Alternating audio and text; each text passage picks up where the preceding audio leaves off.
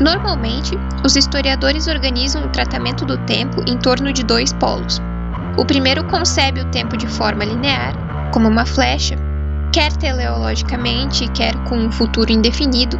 Nesse caso, trata-se de uma forma irreversível de decurso. O outro imagina o tempo como algo recorrente e circular. Esse modelo, que destaca o retorno do tempo, é frequentemente atribuído aos gregos. Em contraposição, judeus e cristãos teriam desenvolvido o modelo linear. Momigliano já demonstrou que essa oposição é ideologicamente enviesada. Ambos os modelos são insuficientes, pois toda sequência histórica contém elementos lineares e elementos recorrentes.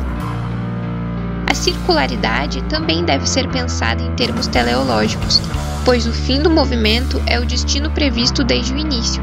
O decurso circular é uma linha que remete a si mesma. Kozelek, Stratos do Tempo. Se o tempo é sempre múltiplo, em quantos tempos nós estamos vivendo agora? Com quem nós compartilhamos cada um desses tempos? Que outros tempos correm nesse mesmo instante em paralelo aos nossos? E como fazemos para sincronizar todos esses tempos?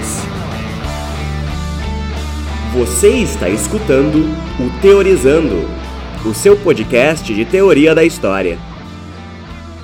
Meu nome é Rodrigo Bonaldo e, junto com Daniele Dornelles, apresento este programa semanal. E hoje falaremos sobre a obra de Helge Uram, professora de História Cultural da Universidade de Oslo, com quem vamos conversar um pouco. Hello, everyone. This is uh, Helge Juram speaking. Before I go there, I'd like to thank uh, Rodrigo for inviting me to send this recording to you. O eixo de nossa discussão hoje é o problema da multiplicidade do tempo. Helge Uram é um dos autores que hoje desenvolve o chamado modelo estratigráfico do tempo. Esse modelo concebe o tempo histórico em termos de camadas ou estratos do tempo, concebendo o tempo em analogia com a forma com a qual os geólogos entendem a crosta terrestre, em termos de estratos geológicos. Em outras palavras, o modelo estratigráfico baseia-se em uma metáfora que aproxima as características do estudo da história da Terra com o estudo da história humana. Os estratos do tempo começaram a ser pensados por Kozelek, em especial em sua obra tardia. Os defensores desse modelo defendem que ele consegue capturar dois fenômenos. Primeiro, os estratos do tempo dariam conta da pluralidade dos tempos históricos, superando os modelos lineares ou circulares. Segundo, os estratos do tempo conseguiriam capturar a simultaneidade do não simultâneo a presença de diferentes tempos com diferentes origens no tempo cronológico. Esse procedimento viria a sintetizar a sincronia com a diacronia. Em nossa conversa, o professor Helge começou a explicar o problema da multiplicidade do tempo da seguinte maneira. Uh, Eu falo com vocês de Oslo, na verdade, onde está muito escuro no momento. Vocês podem estar ouvindo esse podcast ou esta gravação de um lugar muito diferente, como eu acho que vão, e um momento muito diferente do dia, o que já nos traz para aquela que vai ser a questão que eu vou falar a respeito hoje, ou seja, a questão do tempo e da multiplicidade dos tempos. No artigo sobre as camadas do tempo, Helge Uren, de maneira muito elegante, aplica o modelo dos estratos do tempo para o estudo da história desse próprio modelo. Segundo sua análise, Brodel, Kozelek e Pomian foram responsáveis por refletir sobre a multiplicidade dos tempos no século XX. Mas, ao fazer isso, esses historiadores não estavam inventando uma nova forma de conceber o tempo. Eles estavam recuperando uma forma de pensar que surge no século XVII, mas que nos séculos XVIII e XIX foi deixada de lado por conta dos avatares fortes do regime de historicidade moderno, os quais tendiam a conceber o tempo de forma linear e homogênea. Não vou falar do artigo porque vocês já leram. Apenas vou dizer que ele é, de certa maneira, representativo da maneira como eu trabalho no sentido de que ele tenta teorizar algumas questões da história, parcialmente também utilizando fontes históricas. No artigo, como vocês viram, tem uma longa e talvez meio chata discussão sobre um geólogo dinamarquês do século XVII, alguém que coletava pedras e estava interessado em fósseis e etc. E é dessa maneira que eu gosto de pensar. No sentido de que eu gosto de usar fontes históricas e exemplos históricos de modo a problematizar questões do tempo presente e, de certo modo, até presentista, levantar problemas históricos e teóricos. Nós pedimos para o Helg falar muito livremente dos seus interesses principais de pesquisa, comentando o que o levou a escrever sobre as camadas do tempo e depois nos explicar também o que ele tem feito nos últimos anos, em especial o seu projeto Lifetimes, uma história natural do tempo presente. Uh, Como já deve ter ficado claro, meu interesse é em questões do tempo histórico e, como quero explicar adiante, talvez o tempo de modo mais geral. O mais importante, no entanto, é que estou interessado em tempos no plural. Em essência, como vocês já sabem lendo o artigo, sou muito inspirado pelo historiador alemão Reinhard Koselleck, que disse que a história, e a história conceitual em particular, precisam de uma teoria dos tempos históricos.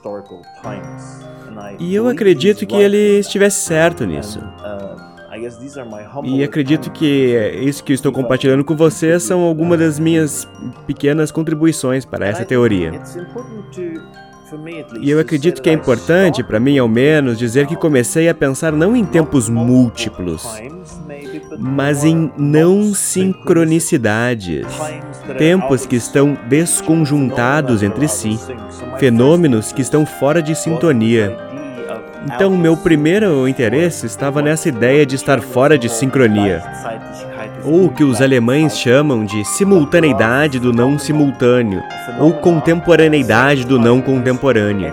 A ideia de que existem fenômenos ao mesmo tempo na história, ou entidades, experiências ou significados que existem ao mesmo tempo, mas que estão completamente fora de sintonia uns com os outros, como se eles não se encaixassem ou não pertencessem ao mesmo tempo ou à mesma ideia. E assim comecei a me interessar em não sincronias que tinham relação com conceitos. Eu estava interessado em compreender como conceitos como democracia ou Estado conceitos-chave que utilizamos é, parecem conter significados que não pertencem ao mesmo momento da história. Tipicamente, democracia ainda para nós é uma referência aos gregos. Ainda nos referimos a uma antiga tradição grega quando dizemos democracia. Ao mesmo tempo, democracia parece ter tudo a ver com a Revolução Francesa e também é uma demanda para algo que queremos em nosso próprio presente. Queremos viver em uma democracia. Democracia é algo pela qual lutamos e também, por último, mas não menos importante, é também uma meta de futuro, algo pela qual nós lutamos e queremos alcançar no futuro. Então, todos esses significados parecem estar agregados dentro do conceito de democracia, e eles marcam temporalidades muito diferentes dentro dele, no sentido de que os gregos têm dois mil anos e estão conosco, há um bom tempo estão conosco, enquanto outros significados apontam para o futuro, e alguns deles são polêmicos e têm a ver com o presente.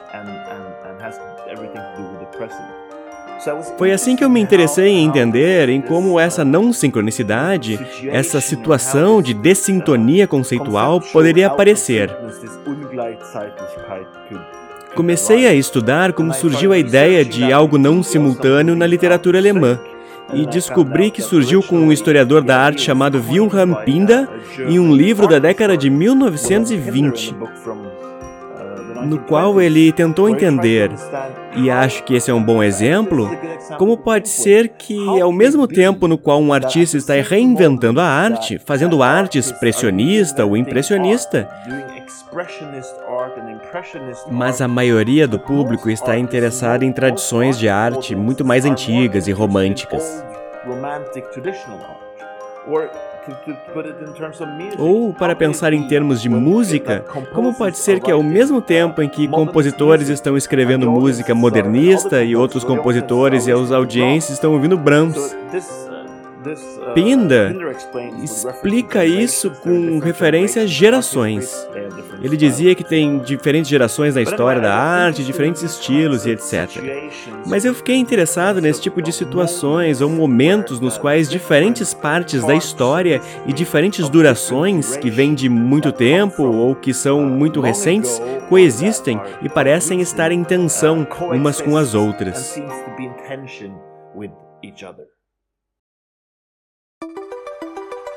Então, Helg, quer dizer que se os tempos são sempre múltiplos, o estado, digamos assim, de normalidade é o da não simultaneidade, da não sincronicidade entre esses muitos tempos?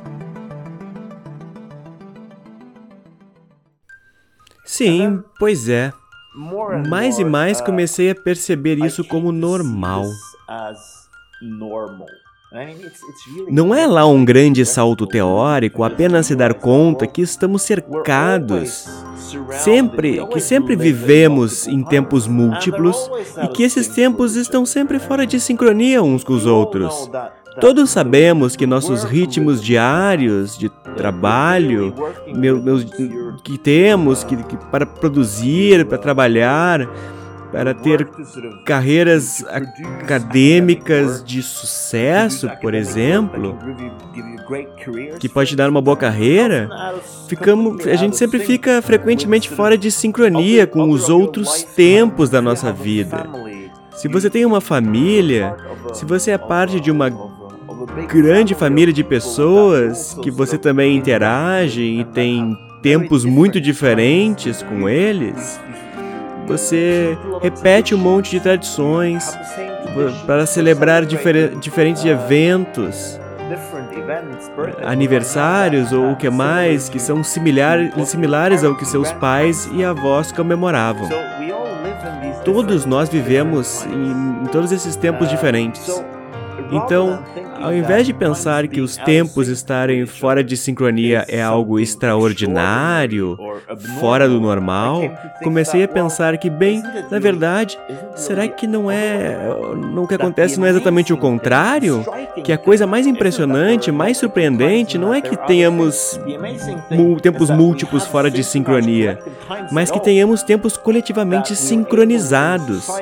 Que sejamos capazes, em sociedade, em grandes ou em pequenas coletividades, que sejamos capazes de, de, de encontrar tempos históricos coletivos pelos quais conseguimos viver e nos identificar em nações ou globalmente que encontramos ritmos sociais, ritmos históricos, que todos consigamos aceitar e que são os ritmos pelos quais vivemos. Isso vai desde o horário que vamos ao trabalho, de quando voltamos para casa, de quando comemos, de quando temos eleições e votamos, até grandes ideias a respeito de progresso, a partir das quais podemos ou não acreditar que fazemos parte de um processo de progresso no qual o mundo está se ficando melhor, no qual a sociedade está ficando melhor que sejamos de todo modo capazes de construir para nós mesmos esses regimes temporais, essas estruturas, isso é que é impressionante. Não que as coisas estão fora de sincronia, que as coisas estão fora de sincronia é algo óbvio. Acontece o tempo todo, não é nada estranho mas que sejamos capazes, através da comunicação, através da interação social, através da tecnologia, como smartphones ou relógios, fazer esses regimes temporais que são, na verdade, úteis à nossa vida, isso é que é impressionante. Isso é que é realmente surpreendente. E assim nós chegamos em um ponto central do trabalho do nosso convidado de hoje: o estudo do que ele chama de práticas de sincronização.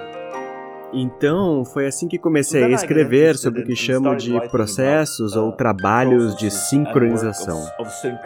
O trabalho que é envolvido em tentar fazer esses muitos tempos diferentes, que se desvelam em diferentes lugares do globo, da sociedade ou do conhecimento, e tentar sincronizá-los, alinhá-los, adaptá-los e tirar deles arranjos temporais úteis e mais ou menos sólidos. Foi assim que comecei a estudar como esses processos de sincronização acontecem, estudando basicamente o século XVIII para ver como diferentes gêneros literários, como a enciclopédia, a história universal, o romance e também como certos conceitos fazem esse trabalho de sincronização. Em especial, os conceitos podem ser importantes para vocês. Muitos de vocês devem ter lido o trabalho de Kozelek a respeito do conceito de história, mas também podemos olhar para o conceito de progresso ou para o conceito de crise. O que eles têm em comum é que eles sincronizam tempos diferentes. Kozelek chamou isso de singulares coletivos. E o que singulares coletivos fazem, de acordo com Kozelek, é que eles agrupam diferentes tempos. Na verdade, podem existir ritmos muito diferentes de progresso. Pode haver mais progresso hoje nas mídias digitais do que em, digamos, nos direitos sociais. Mas o progresso reúne todos esses ritmos e diz que há um movimento histórico que nos leva para frente. Todos nós, ao mesmo tempo e no mesmo ritmo. A mesma coisa acontece com o conceito de história. Na verdade, existem muitas histórias diferentes acontecendo em diferentes partes do planeta com diferentes seres humanos, em diferentes ritmos e velocidades. Mas a história, com H maiúsculo, o conceito moderno de história, diz que todas essas histórias podem ser agrupadas em uma só, que tem um só ritmo, uma só direção e um só tipo de desenvolvimento. Então, os conceitos, assim como gêneros literários, tais como a escrita da história e outras narrativas, funcionam como sincronizadores. São, como gosto de dizer, ferramentas de sincronização. Metáfora espacial traz consigo uma vantagem. Assim como ocorre no modelo geológico, os estratos do tempo também remetem a diversos planos, com durações diferentes e origens distintas, mas que, apesar disso, estão presentes e atuam simultaneamente. Graças aos estratos de tempo, podemos reunir em um mesmo conceito a contemporaneidade do não contemporâneo, um dos fenômenos históricos mais reveladores.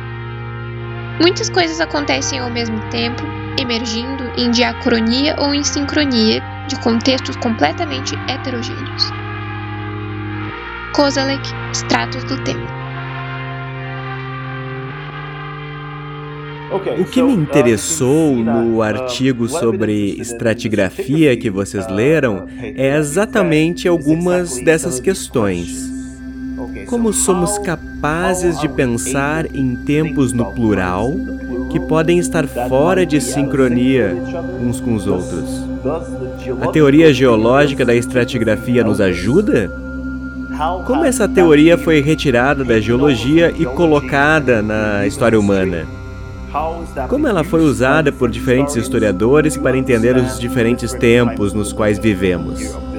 Obviamente, Brodel é importante, Christophe Pomian é importante, Kozelek é importante, e isso agora volta no trabalho de outros historiadores.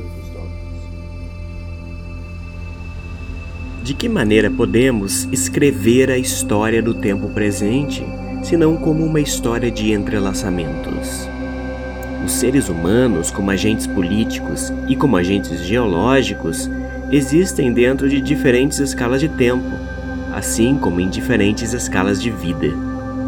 Mas no dia a dia, essas escalas se entrelaçam e dão lugar a arranjos temporais singulares ou regimes, os quais governam decisões e ações. Escrever a história natural do tempo presente significa engajar-se com todas essas diferentes escalas e explorar como elas se entrelaçam significa pensar como fatos e experiências políticas e históricas formam arranjos temporais e regimes que afetam a vida das pessoas que vivem e agem de acordo com eles. Lifetimes uma história natural do tempo presente. Ok, agora vamos para a segunda parte, que é sobre o projeto no qual estou trabalhando agora, que se chama Lifetimes a história natural do presente. Até eu começar esse projeto, eu estava me limitando a pensar o tempo histórico. Eu não estava pensando, eu não pensava o tempo físico, o tempo geológico ou o tempo biológico, pois eu aceitava a dicotomia que muitas pessoas que trabalham com o tempo pressupõem de que existem basicamente dois tipos de tempos. De um lado, o tempo fenomenológico, histórico, a experiência do tempo, e de outro lado, tem um tempo absoluto, matemático, talvez natural.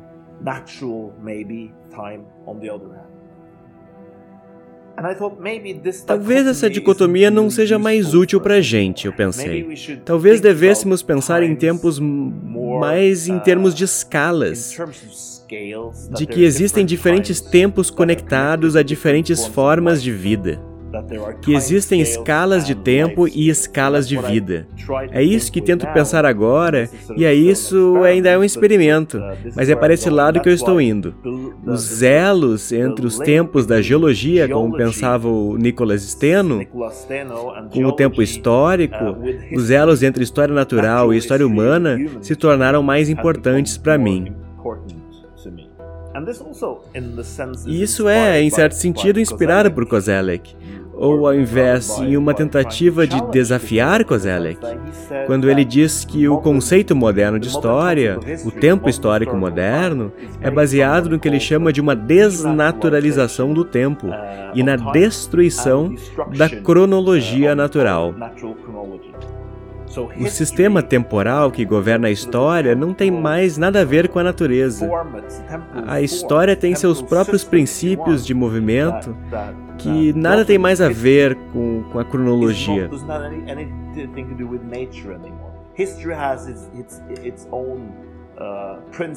A história tem seus próprios princípios. E ele nos diz que esses princípios são o progresso, a aceleração, crise, revolução e etc., como vocês já viram. Mas, então eu pensei, seria assim tão simples, ou melhor dizendo, não, não simples, mas assim tão preciso, tão, tão certeiro, que exista uma distinção absoluta ou uma dicotomia entre tempo histórico e tempo natural?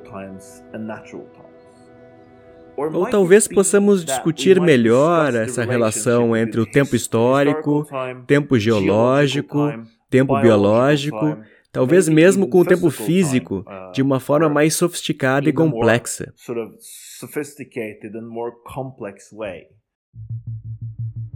Nas últimas páginas do artigo sobre as camadas do tempo, nosso convidado parece desafiar o modelo estratigráfico se perguntando se faz sentido pensar desse modo, uma vez que hoje camadas mais lentas parecem se acelerar enquanto que nossos tempos cotidianos remetem à sensação que Hartmut Rossa chamou certa vez de paralisia frenética e François Hartog de presentismo, no qual as coisas mudam sem mudar de verdade, como na imagem de uma roda que acelera sem sair do lugar.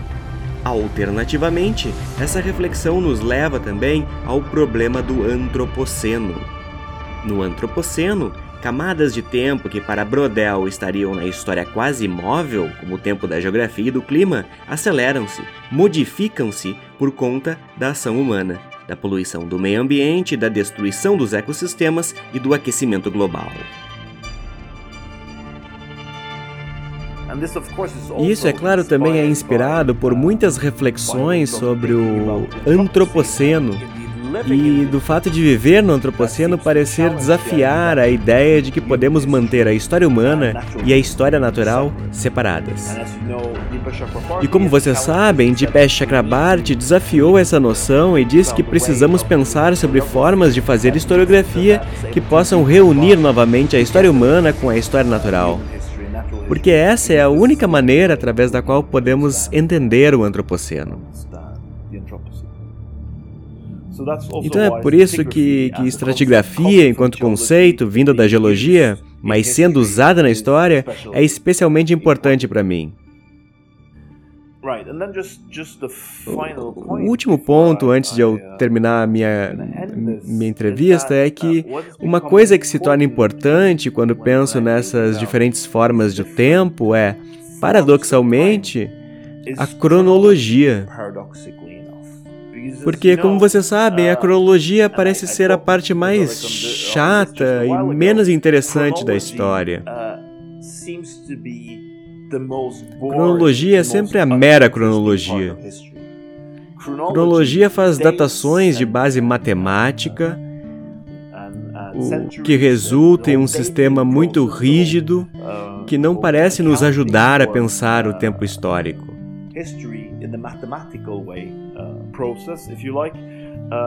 seems to be very uh, rigid. Uh, it doesn't a cronologia é, é só um sistema no qual você coloca os eventos históricos dentro para fazer deles fatos históricos. Então, filósofos como Agamben, Walter Benjamin e Michel de Certeau, entre outros, foram muito críticos da cronologia. Alguns argumentaram que nós deveríamos pensar na história sem a cronologia, o que foi repetido em um grande livro recente de Stefan Tanaka chamado História sem Cronologia. Mas eu não, não, concordo com isso. Eu penso que a cronologia, em especial quando tentamos pensar no tempo e na história através de outras disciplinas, como a geologia, a biologia, etc., então a cronologia é inacreditavelmente interessante. Porque uma coisa óbvia é que essas diferentes formas de historiografia, a historiografia humana e a historiografia natural, têm cron cronologias completamente diferentes. E quando a história humana e a história natural se separam entre os séculos 17 e 18, isso acontece também por causa da cronologia. Porque de repente os historiadores naturais, os geólogos da época, começam a declarar que a Terra não tem apenas 100 mil, 6 mil anos, mas tem milhões e milhões de anos. E naquele momento, a história natural e a história humana se separam. E a história humana, como disse Dan Smale, de modo provocador, permaneceu nas garras da história sagrada. Continuamos a escrever história como se acreditássemos na estrutura cronológica bíblica, pois nós, historiadores, tratamos basicamente de seis mil anos. Por outro lado, a história natural, em especial a geologia, começou a pensar no tempo em durações completamente diferentes. Falamos sobre milhões e milhões de anos que levam para a Terra se formar.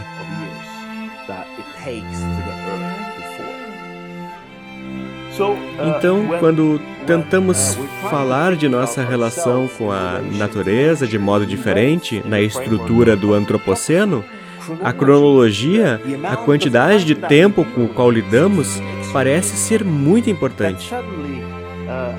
Subitamente, se é verdade que o que fazemos agora e o que temos feito nos últimos 50 ou 100 anos, dependendo de como você vê isso, impacta a Terra de maneira que muda algo que estava estável por milhões e milhões de anos, então, isso significa que precisamos pensar a história humana em uma nova estrutura cronológica. O que significa que a cronologia se tornou importante de novo e que precisamos repensar como lidamos com a cronologia.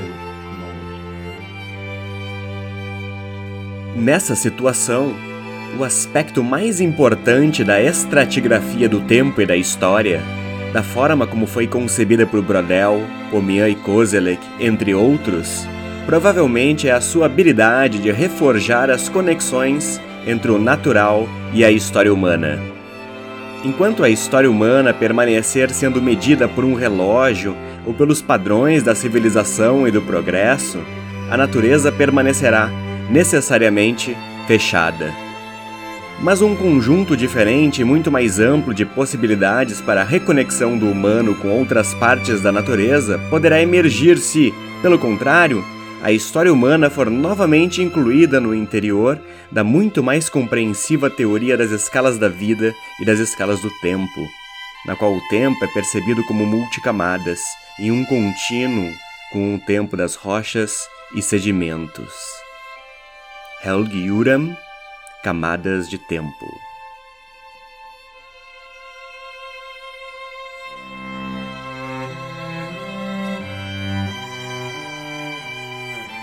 Eu, a Daniela e o Alexandre gostaríamos de agradecer a fala do professor Helg, que, com muita simpatia e generosidade, nos ofereceu uma compreensão mais apurada a respeito do seu trabalho, das camadas de tempo aos tempos da vida, do tempo natural ao tempo humano. Eu poderia continuar falando com vocês uh, sobre isso uh, por um bom tempo ainda. Se vocês me escreverem de volta, eu posso falar mais. E eu gostaria de ir ao Brasil, conversar com vocês em pessoa. Uh, Vamos esperar que essa crise particular, que esse momento particular no tempo no qual nós não podemos nos encontrar, termine logo e que possamos ter essa discussão em um espaço físico e talvez tomar uma, uma cerveja ou algo depois. Enquanto isso, muito obrigado por escutar, muito obrigado ao Rodrigo por me convidar e se vocês tiverem quaisquer questões, me mandem um e-mail. Uh, vocês encontram o meu endereço no site da universidade. Tenha um ótimo dia. Tchau, tchau.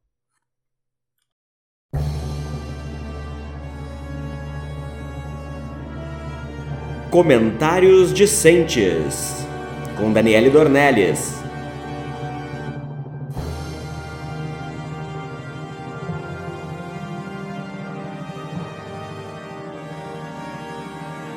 Começamos com um comentário crítico da Cândida.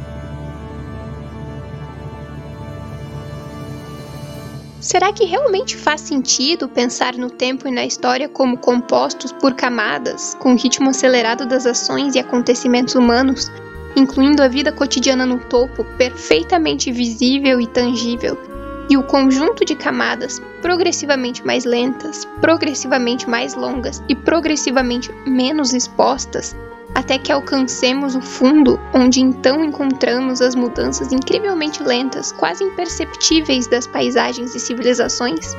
Página 308, 309. Essa questão, talvez a mais importante deste debate, traz um desconforto profundo, pois denota ainda uma certa concepção em parte estruturalista do tempo e da história. Embora o autor relativize, de certo modo, esta ideia de camadas superpostas ao indicar que há uma mistura entre camadas que seriam de um tempo mais longo e outras que seriam de um tempo mais curto da vida cotidiana.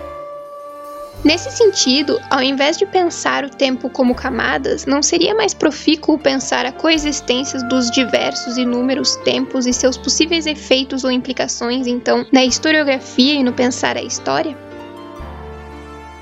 Olha, Cândida, muito obrigado pela pergunta. Como eu sei que você é leitora do Jacques Rancière, a resposta que eu posso te dar passa pelas diferenças que o filósofo francês tem com a perspectiva kozelekiana. O Helg, muito influenciado por Kozelek, parte do entendimento que os tempos são plurais, mas se interessa mesmo é por entender o que Rancière chamaria de modelos de temporalidade. Não apenas como temporalizamos o tempo, mas também como conseguimos sincronizar os múltiplos tempos, criando regimes e hierarquias entre tempos.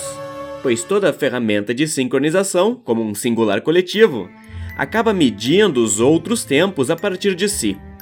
A julgar pela entrevista que Rancière concedeu a Marlon Salomon, o filósofo francês parece interessado no oposto, na dinâmica de emancipação como reconstrução simbólica do tempo, uma espécie de resistência íntima. Dito isso, lembro que existem muitos estruturalismos, e se formos chamar mesmo Kozelek de estruturalista, devemos lembrar que a perspectiva dele deve menos aos franceses e muito mais à história social de Bielefeld, à filosofia da linguagem e à tradição hermenêutica alemãs. Creio que o modelo estratigráfico foi pensado por Kozelek a partir do tropo alemão da simultaneidade do não simultâneo, ou da contemporaneidade do não contemporâneo. Vimos como Hartmut Rossa percebe a intensificação da não simultaneidade com a aceleração crítica na modernidade tardia. A novidade, no caso do Helge, é, é como ele entende a discussão do antropoceno, enquanto aceleração das mudanças climáticas, aceleração de um extrato do tempo, portanto, comumente associado à longuíssima duração brodeliana. Isso intensifica ainda mais o fenômeno do não simultâneo, Não apenas desde a aceleração dos ritmos da vida, mas da aceleração dos estratos naturais. Ou seja, não é que o tempo é sempre múltiplo e ponto final, mesmo no que diz respeito ao tempo da natureza. Existe uma história dos regimes temporais que pode ser contada. Esse é um insight que nos lembra Kozilek e Pomian. O tempo não é um palco no qual os eventos e estruturas se desenvolvem. Intimamente relacionado à linguagem e à experiência, ele também possui suas estruturas de repetição, e essas estruturas de repetição também se modificam. O tempo tem uma história, e caçar seus arranjos e regimes é uma forma de contar essa história. E no caso de uma história da historiografia que proceda dessa maneira, ela deve levar em consideração que ferramentas de sincronização foram utilizadas pela historiografia para hierarquizar tempos, para construir uma ordem do tempo, para usar agora a expressão de Pomian. A Eduarda reflete sobre a importância da interdisciplinaridade. Separamos os conhecimentos em blocos para facilitar o estudo, mas sem a integração com os conceitos e conhecimentos de outras áreas, estes ficam isolados, difíceis de ser compreendidos e descontextualizados da realidade. Assim, é importante a relação e a integração com as outras disciplinas e campos de conhecimento para termos mais contexto e entender os acontecimentos como um todo. E a Gabriela complementou: O que gostaria de trazer ao debate é que, se os acontecimentos globais, na perspectiva da estratigrafia, só podem ser interpretados em caráter de pluralidade, os diferentes ritmos e periodizações históricas devem ser reconstruídos em caráter de interdisciplinaridade. Em outras palavras, acredito que a historiografia ganha potencialidades quando se conecta a estudos de outras áreas, como é nesse caso, com a proposta de unir a história natural e a história humana. Capturar tempos múltiplos exige formações múltiplas? Essa é a preocupação expressa pelo Michel. Indígenas da Patagônia ainda acreditam que cada morto é uma estrela no céu. Muitos povos acreditam que em águas e montanhas habitam espíritos, como historiadores, investigaremos a camada a camada dos mistérios que ligam a história humana à história natural. E se me permitem, uma última pergunta. Os cursos e os currículos por onde passam historiadores e as historiadoras precisarão de quê para formar arqueólogos do tempo? Institucionalmente falando, já existem condições para bons estratificadores do tempo e da história? Ótimo comentário, Michel. Vamos encerrar com ele. Pois como podemos estar preparados para aquilo que não conhecemos? De fato, esse projeto do Helg é um experimento. É algo por definição novo. Diferente da maioria dos estudiosos, ele não separa o tempo fenomenológico, a experiência humana do tempo, do tempo da natureza, da biologia e da geologia. Existem, é claro, condições concretas para essa reflexão, que tem como pano de fundo o Antropoceno, que nos desafia a abandonar a separação iluminista formadora da nossa disciplina entre história natural e história humana.